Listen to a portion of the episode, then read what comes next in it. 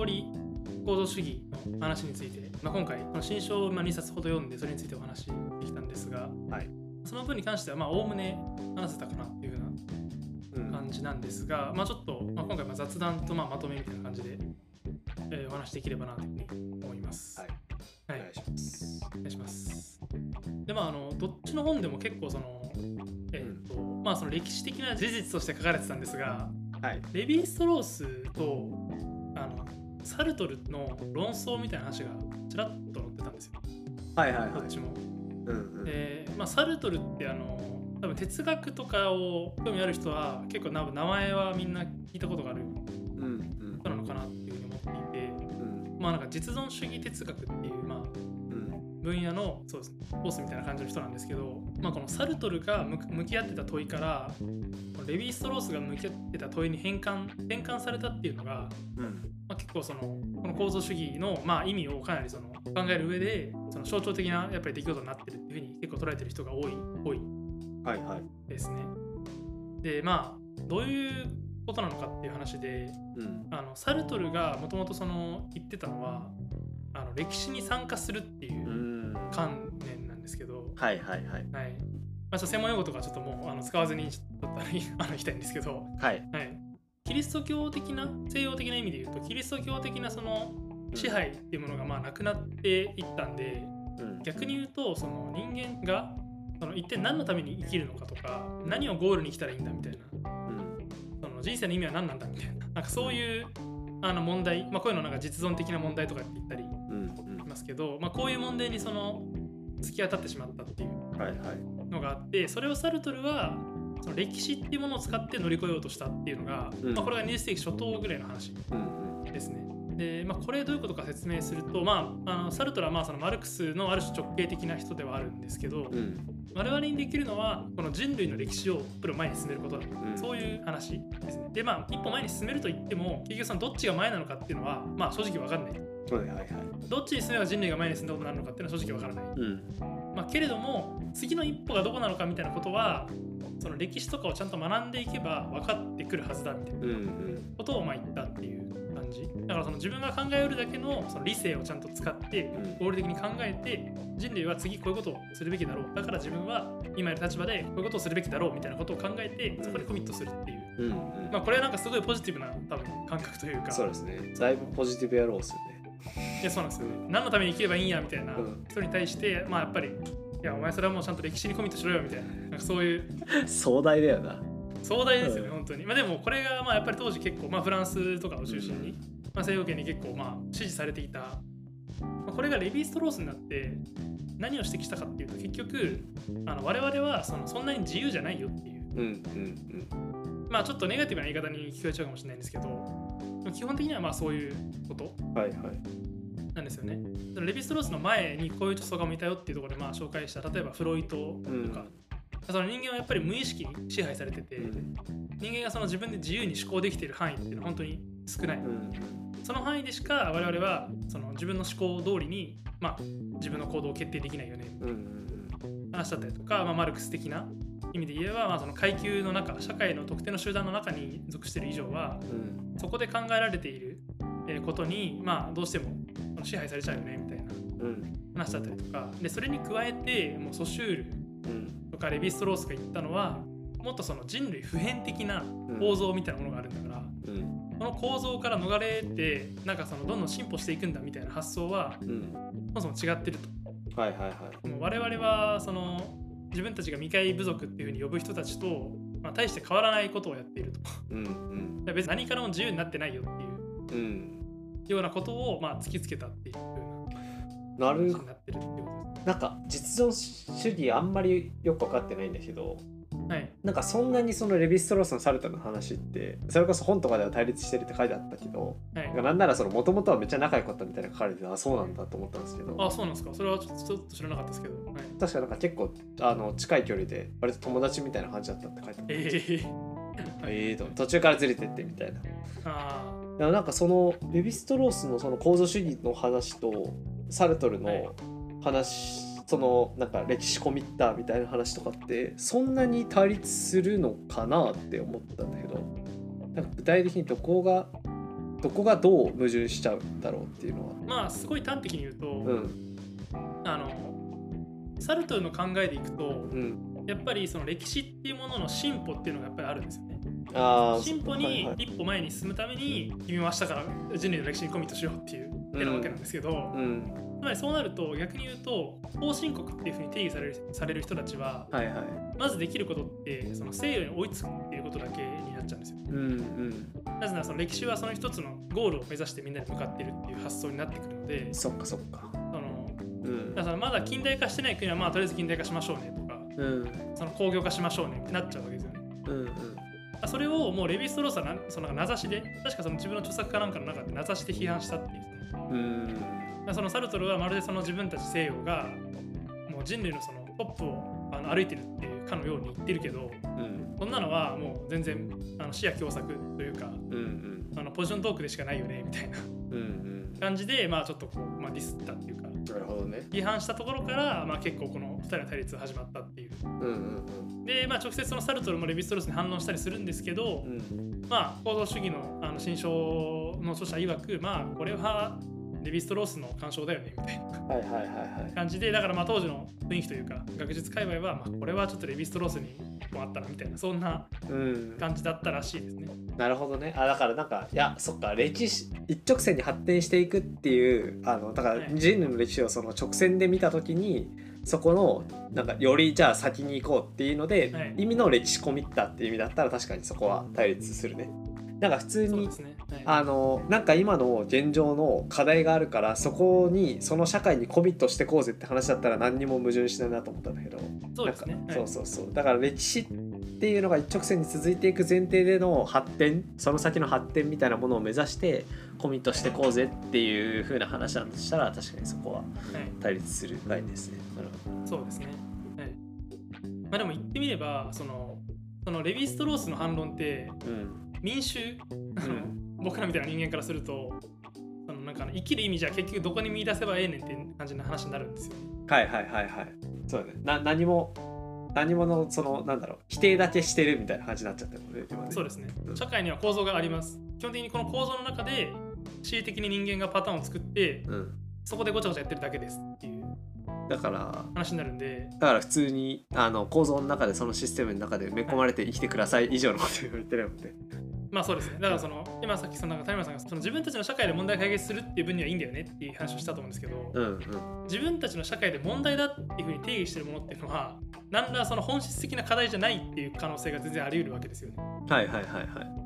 だからその資本主義社会を作ってしまったから資本主義特有の問題が出てきてるうん。とか、うん。だから例えばそのまあなんか日本で言えばずっと成長してないよねみたいな。うんうん産業が80年代と比べて全然発展してないよねみたいな話とか、なんか賃金上がってないよねみたいな話とかうん。あると思うんですけどだそれも問題だと思えば問題なんですけどうん問題じゃないと思えば別に問題じゃないよねっていうかうん。うんそんなことを問題にしてるのは人類の先端を走ってるからもそういうことを問題にしてるのではなくてうん。単純にそういう社会を作ってしまったから問題になってるっていう話うんなんですよね。だからそういう意味で特定の指標をにちゃんとコミットしようみたいな感覚がみんなからなくなっちゃったって言えばなくなっちゃったんですよ。はいはいはいはい。だからこんなことしてないでそのなんかあの狩猟採集民族に戻ればいいとかっていうのもある種別に成り立っちゃうよねっていう話になってきちゃったっていう。うんうん。まあその社会通念としてはそんなこと言い出したら何言ってんだってなるんですけど、うん。でもそのそれを根本から否定する論理がなくなっちゃったっていううん。ことにもなんかつながってしまっているっていうこと。なるほどなるほど。だからその自分がこの社会が好きだからこの社会でやってるなんかそれ以上のことが言えなくなっちゃった。っうんうん。ていうのがまあ問題だっていうことうん。ですね、はい。まあ、でもこれ裏を返せばうん。今の社会は今の社会だと都合がいい人によって運営されてるっていう論理にもつながると思うんですよね。うんうんだからまあこの後そのフーコーとかまた別の学者がより詳しくやるんですけどうん。今のこの社会は別に人間の進歩の結果としてここにあるわけじゃない。うん。からこの社会にうまく適合できない人とかうん。そのマイノリティの人たちっていうのにもっていう人たちの意見も全然その一向する余地というかただ単に抑圧されてるだけだよねっていうその。うん。でその抑圧に昔はその正当性みたいなものがあったうん。わけですよね。うん。なぜならもう歴史が発展してるんだからこの発展してるこの一番期に適応できてる人が一番発展してる人類うん。人間っていう言い方ができたんですけど、うん。その言い方ってもうただ単にその好みの問題でしかないよねみたいなことにつながる論理を作ってくれたおかげでそれ以降、まあ、20世紀後半の、まあ、ポスト構造主義とか含め、うん。まあ、そのジェンダーマイノリティっていうふうに言われる人たちの活動とか多様性みたいなところに多様対する。性の活動とか、はいまあ、もちろん植民地政策の正当性みたいなのも剥ぎ取られたりとか、はいうん。まあ、それこそ公民権運動とか。うん。うんいろいろなものにそういうものの支えにもなってるっていうところがあるので、そう単純にそのなんか結局なんかこうニヒリズムに陥るしかないよねみたいなその、うんあの相対主義だよねみたいな。そうそうそうそう。そううん。でで言っちゃうとすごいなんかネガティブな面なんですけど、まあ、でも実際その面もあるのは事実だと思うんですけどね。うんうん。あのとはいえその今の社会に適応しなきゃもうなんかなんかダメなんだみたいな、うん。あの発想自体をこう覆すような要因にもなってるんでうん。そういう意味ではかなりポジティブな貢献もまあ当然してるかなというふうに確かに確かに。思ったりなるほどなるほど。しますね。はい。そうですね。であのまあみたいな話でちょっと行動主義の話、まあ、功罪みたいな話もしてみたんですけど、うん。一番最初のこのシリーズの一番最初の話に戻っていくとはい。結局みんななんだかんだそのレヴィ・ストロース的な世界観じゃなくてうん。あのサルトル的な世界観というか、まあ、つまりは近代的な世界観の中でまだ結構生きてるよねっていう。のはやっぱり思うわけです。うんはい。つまり人間は何かしらその合理的に振る舞って何か進歩していくみたいなうん。なんか感覚みたいなのをやっぱりみんな持ちながら生活してるような気がうん。しているんですけど、まあ、そこに対してその、まあ、個人的に結構思ってるのはこの人は自由に選択できるんだっていう感覚うん。がないと、まあ、今のその社会を回すためのその根本的な仕組みであるその責任っていう概念。うんうん。個人の行動には個人の責任として対応する。あのするべきだっていう風なこの社会的な秩序であったりとか、うん。まああとはその個人に対して何か物資を分配する、はいはい。まあ、この分配っていうのはその単純にその配給みたいな話だけではなくてうん。仕事をした結果給与をもらううん。でその給与を使ってあるその社会的な生産されたその富財をどれぐらい自分が受け取れるのかっていうことをまあ今決めてるうん。わけですよね。うん。だからそのそれによってつまりその個人の意思で稼いだお金っていうものによって自分がどれだけその今社会にあるその富をうん。占有していいかってことが決まるみたいなうん話だと思うんですけど、まあ、これも結局その個人の自由意志みたいうん。なものの存在を認めておかないとでさらにそれらをその合理的に組み合わせることが可能だっていう風な、うん。えー発想がないと、まあ、この社会の秩序自体が維持できないはいはい。でそれに代わるその社会秩序のあり方みたいなものを人間は多分まだ生み出せてないというか考えられてない。うん。のでまだやっぱりその構造主義的な発想っていうのがそれぞれに正義はあるよねぐらいの感覚はみんな持ってはいるものの、うん。なんだかんだその生活していく中ではこの自由な自分は自由に思考できるとかうん。なんか責任を取ることもできるみたいななんかそういう発想がやっぱりうん。まだやっぱりつながってるよなみたいな感覚は思ったりします。いやーそうっすね。確かにそうっすね。だからこれの話でいやそうあのーなんか超究極を突き詰めていくとみたいな話ではい、あのーだからその結局じゃあその人の意思決定一個の意思決定まあ犯罪例えば誰か人殺しましたみたいになった時にうん。そのその責任をその個人に取らせないのかみたいな。結局だから最終あの結局その個人の思考とかあのい自由意志みたいなものがなくて、でそれが社会によって規定されてるはずじゃんみたいな前提にもし100%立つんだとするとそのあの最終的にじゃあ誰かを殺しましたみたいになった時にその責任は社会が負うべきであって個人に負わせるべきじゃないからそもそも警察署とかいらないしなんか死刑とか持ってのほかだよねみたいな。なんなら裁判なんていらないじゃんみたいな話にもなる気がしてて。で誰か人殺したらちょっと社会として反省しようぜみたいな感じであの っていう風な話にまあなんだろうね最終なりかねない。からそうですね。だからそのそうですね。はい。うん。ただそのシステムって今作れないよねっていうのはそれはそうだと思うし。うん。それをまあ作るべきなのかどうかっていうところもね含めてね。なんか難しいなと思いますねそこに関しては。いやーここは本当に難しいですよね。うん。まあ、でもなんかでもとはいえやっぱり生活実感としてうん。その自分たちがその個人として行動してる個人として行動できてるはいはい。行為を選択できてるとはまあ全然思えない。うん。んですよね。うんうん。例えばその本当に些細なこととかで家族がちょっと体調悪くしたりとかはいはい。した瞬間にあの自分のパフォーマンスも全然落ちるわけじゃないですか。うんうん。はっきり言ってその仕事的なパフォーマンスが。うんうん。でもそれで仕事のパフォーマンスが落ちるとまあ場合によっては給料が減ったりうん。解雇されたり、うん とかそういうことになっていって分配される分も減るみたいな感じになるわけじゃないですか。うんなんかだからそれってなんかうんなんかそういうなんていうんですかねその結局その、うん、合理的な関係だけでは成り立ってないよねとかうん。そのそれって別に個人の責任でどうにどうにもなんないよねみたいな。うんうんことの中で生活してるはずなんだけどそれってみんなその実感としても多分あるとは思うんですよね。はいはいはい。実感としてもあるんだけど何かやっぱりそのなんか能力とかは個人に属してるものだうんパフォーマンスは個人に属してるものだみたいな感覚自体はすごいそこを取っ払っちゃうとなんかそれは言っちゃダメなルールだよねみたいな感じのだからこれもやっぱり信仰というかそのそれは言っちゃダメってことにしとこうっていうそのうんうん。こうなんか領域をあの確保しておいてなんかこう社会の制度を頑張って回してるっていうようなはいはいはい。感覚はあるんですよ。確かに確かに。いやそうだね。それこそそのあのかの、まあ、例えばブラック企業に行ってでそこであのしんどくなってうつ病になっちゃいましたと。でうつ病の再発率ってめちゃくちゃ高いじゃないですか。はい。でそれで別の会社にもちろん転職をしてでそこでもやっぱその何かその些細なきっかけでもだから薬飲み続けるのまあ忘れるってことはないかもしれないですけど飲んでてもあのやっぱりそのまた再発しちゃうってことは起こり得るわけですよね。はいはいはい。で、まあ、1回なっちゃうともうそういうあの傾向にあると普通に。ね。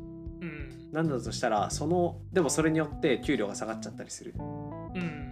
なるとそれは本当にその人の責任なのかみたいな。でもブラック企業の経営者って別にそこに責任を負えるわけじゃないですか。ないじゃないですか。そうですね。はい。じゃあもうそれをその企業を選んだお前が悪いみたいな話になるのか。でもなんかそれってそもそもなんだろうな。じゃあ就職活動する時の就職活動に対する能力値みたいなところはあの本当に生まれた時から完全に自由なのかと言われたら遺伝の関係もあるしいろんな社会要因もあるし。だからなんかそこをねなんか全部を自己責任論にすることはできないけどなんか一定そこはそうしないと今の社会の制度上成り立たないみたいなところうん。はあのもう、ね、どうしても多分どのどの機関というかそれは会社においてもそうだと思うし、国っていう単位でもそうだと思うし、はい。まあ、あるからそこをどう打開していくかみたいなところは打開するそうだねなんか難しいなと思うんですねパッと。うんいやそうですねまあでも個人的に結構思うのはこの行動主義的な感覚がもうちょっとその広まってくれればいいなみたいなのはちょっと思ってはいますね。ああなるほどね。うんうん、なんかつまりその制度としてどうしてもカバーしきれないみたいなのはすごいわかるんですよね。はいはいはいはい。だけど今って感覚としても近代的なその人間観みたいなのをやっぱり結構信じている中で回ってると思うんですよね。うんうんだから今その谷村さんが言ったような感じでなんかそもそもその就職するときにそのそのブラック企業を避けれてればみたいな。うんうんうん。それってやっぱりなんか避けられないじゃんっていうのをみんながもっと前提にすればいいと思うんですよね。そのうん。うん避けれたじゃんその自分の努力でみたいな言い方が普通にさらっとこう日常会話でこう出てきてしまうっていうこと自体が結構こうあの辛くなる気がするんですよね。いやそうね。避けれた可能性はもちろんはい。あのなくはないと思うんだよなくはないんだけどあの絶対にじゃあ避けれたかと言われるとあのいろんなその人のなんか個人の意思決定だけの問題じゃないよねっていう。そうですね、はい。なんかそこの視点も両方持っててほしいっていう感じですよね。いやそうですね。なんかそれがもっとこうさらなんかそれが常識だよね的な感じになればうん。なんかもうちょっとそのブラック企業まあ今一つの例としてブラック企業みたいな問題に対するうん。なんかみんなの考え方も変わってくるというかうんうん。なんか今だともうなんか本当にこうサバイブしていくみたいな感じじゃないですか、はいはい。つまりどうやってうまくそういうところにこうぶつかんないようにするかうんうん。でそれをこう競うゲームそれができなかった人はちょっとそのゲームが下手だったねみたいな言い方が、されちゃうみたいな感じだと思うんで なんかその辺はもうちょっとなんかいやゲームとかじゃなくてさみたいな。はいはいはい。話になった方がまあいいんじゃないかなみたいなことは思いますだからそのあれだよねなんかその成功している人というか、まあ、今の社会の,、あので必要とされる能力をより高く高い状態で有している人ほどその自分のおかげっていうふうに、まあ、思いたいところもやっぱりあると思っていて、うんまあ確かに。だからこそあのそのバイアスが社会全体で抜けないっていうのはなんかどうしてもあるのかなとか思ったりうん。しますね。なんかなんとなく。なるほど。いやまあ確かに。あなんかその一個さっきの例で思ったのがあの、はい。なんかそれこそあの自己責任論的なところ、はい。でまああの近代的な風潮があるよねっていう話であの寿司ペロ事件ってあったじゃないですか。多分このポッドキャストで俺何回か話してるんですけど。ありましたね。あれ結構印象的だったんで。はい。なんかあれそうあれはね個人で結構でかい社会現象だなって毎回言ってるんですけどなんか思っていて、うんはい。あのなんかあれもあのなんだろうな。あれをじゃあ個人のそのねしかもあれあれってそのそもそもじゃあ寿司ペロって何をペロってしたんだっけ？えおお寿司皿じゃないですか？お皿？ああじゃあ醤醤油お皿を醤油皿？醤油？の瓶とかじゃなかっ忘れちゃったな。たあお皿だって自分のお皿ペロってしても別にいいんじゃない？でそれだから戻したみたいなそんな話じゃない？あ違うか。らお寿司を自体を、まあ、あんま汚い話。多分なんかなんかなんかいくつか多分あった気がするんで ペロの多分。いろんな事件があったと思うんですけど。まあなんかそうなんかあったとして。であのそれをやった行為をあれって交通費にそのやってる人がいます。で別の人が撮影してます。でそれを鍵垢であのアップロードしてます。インスタのストーリーとかにね、うん。でその鍵垢だからこうあのうちうちしか見てないだろうと思ったらなんかその人を嫌いな人なのかよくわかんないけどそこのフォローしてた人があのなんか拡散ツイッターみたいな人にあの動画をねあのスクショというか、はいはいはい。あのして送ってでそこから広まってみたいな感じなんですよね。うんでじゃああのやった本人結局だから請求ね6700万ぐらい確かあ損害賠償みたいなので結局請求されなかったらしいんですけどでもなんか、あの行動をじゃあその個人に負わせてあの本当にその 6000, 6000万ぐらいの請求をしていいのかどうかみたいな話って結構でかいなと思っててうん。あのその個人の本当にその子の責任だけにしていいのか。でなんか普通に例えばじゃあなんかあのーわかんないけどすげえ偏見ですけどね。あの東京育ちのなんかお坊ちゃんみたいなのがいたとしてお嬢様でもいいんですけどどっちでもその人があのあれを理解できるかって言ったらぶっちゃけできる可能性はあんまりないと思うんですよね。なんかえっと理解できるってのはどういうことですか？なんかあのなんだああいうことやっちゃう可能性あるよねみたいなふざけて。ああまあ全然中学生とかだったら。そうなんかあのなんかそれをでも多分地域性あると思うんですよぶっちゃけ。あのそういう悪さをするような学校にいてっていう状況かどうかっていうのはやっぱだいぶ違うと思ってて。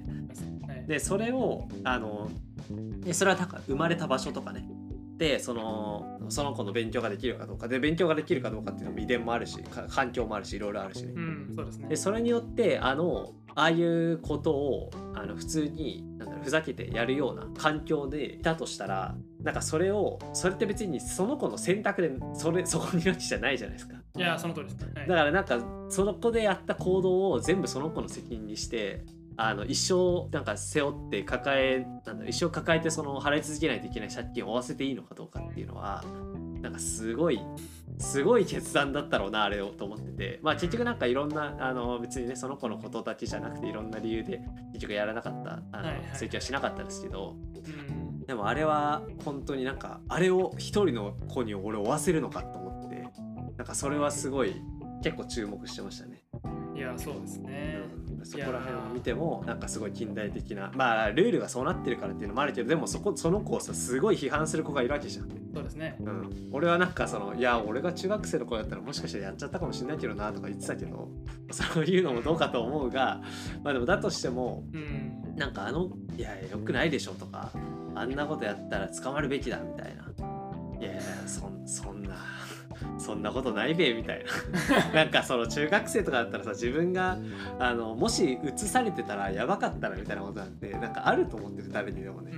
うん。いや全然あると思うんですよね。うん、でそれをなんかあの本当に個人の責任していいのかみたいなのはすごい、はい、うん。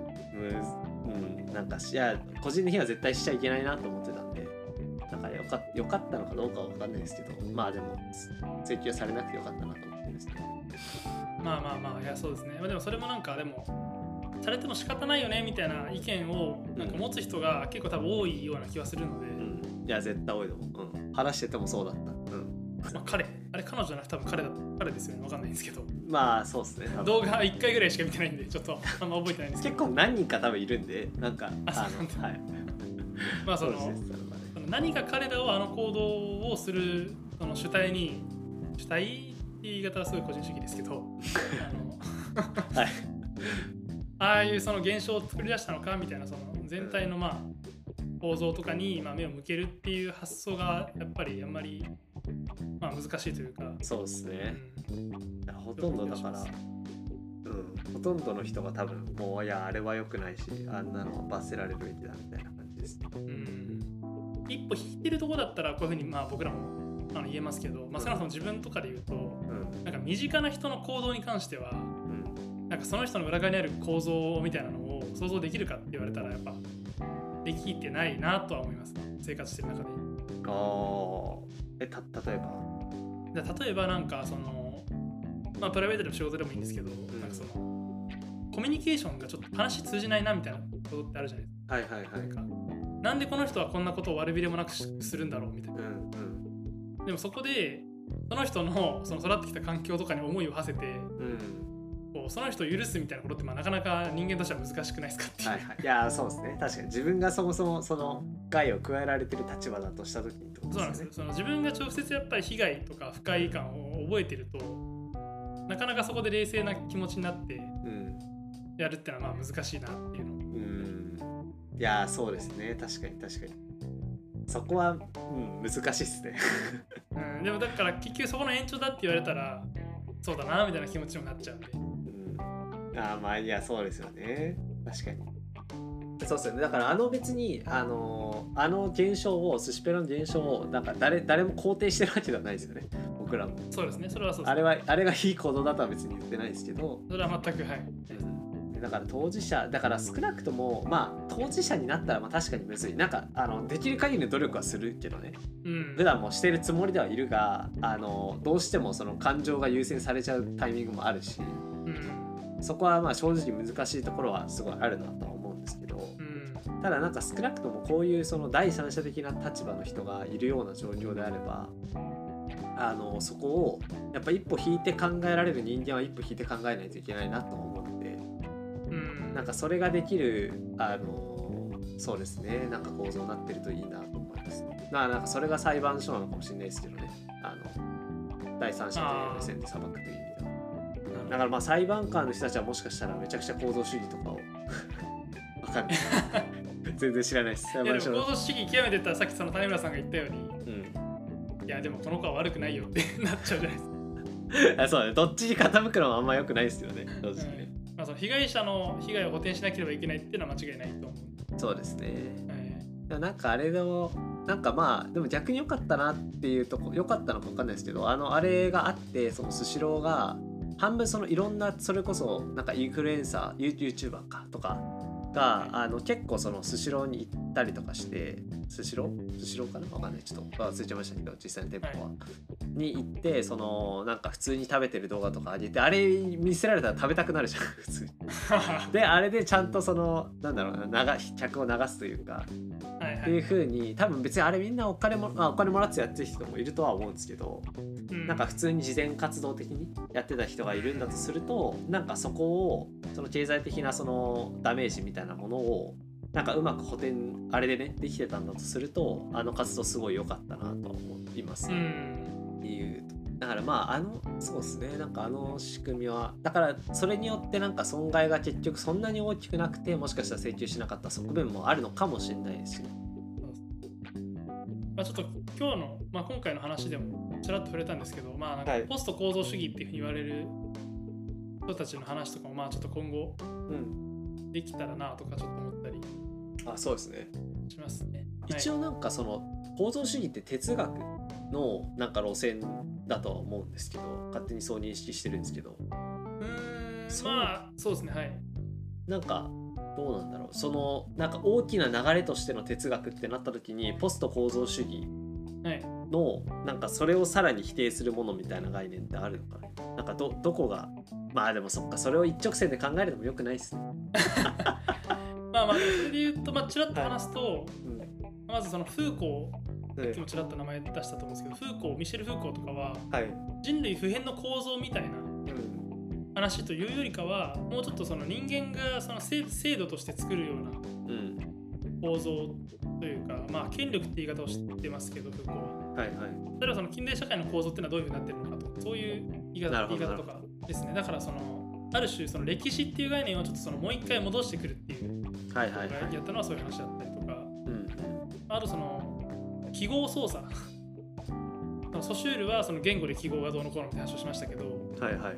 まあ、そのボードリアルとかになってくるとあのまあそのテレビのコマーシャルとかでなんかその記号がうん。そのなんか操作されて言語的なものだけじゃなくてその発信者みたいなところがその記号的な秩序をコントロールするようになってるよねとか。うん。はい。もう4時5分の話。ということでまあじゃあこのシリーズはまあ一旦こんな感じですはいそうですね。はい、ありがとうございます。じゃあはいありがとうございました。ありがとうございました Thank you